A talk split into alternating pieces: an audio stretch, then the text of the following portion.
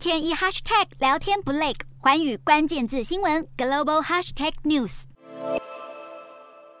南韩外交部长朴正首度出访中国，和中国外长王毅会谈。外界认为双方会讨论两国关系、北韩供应链等议题，并谈到南韩是否加入由美国主导的晶片四方联盟。南韩政府已向美方表达参与晶片四方联盟预备会议的意愿，但在中国的压力之下，态度还是非常慎重。中韩双方也预计会谈到美韩加强合作，以及南韩是否追加部署萨德反飞弹系统。朴正先前表示，曾在东协外长会议中向王毅表明，首尔会强化美韩同盟，并积极参与由美国主导的印太经济框架。南韩总统尹锡悦也曾表示，会向美国添购另一套萨德反飞弹系统。北京方面则要求南韩继续遵守前总统文在寅任内宣示的萨德三不政策，也就是不加入美国的飞弹防御系统，不追加部署萨德，以及不建立美日韩三方军事同盟。除此之外，近来台海紧张情势升高，王蒲会是否会谈到敏感的台湾议题，也引发国际关注。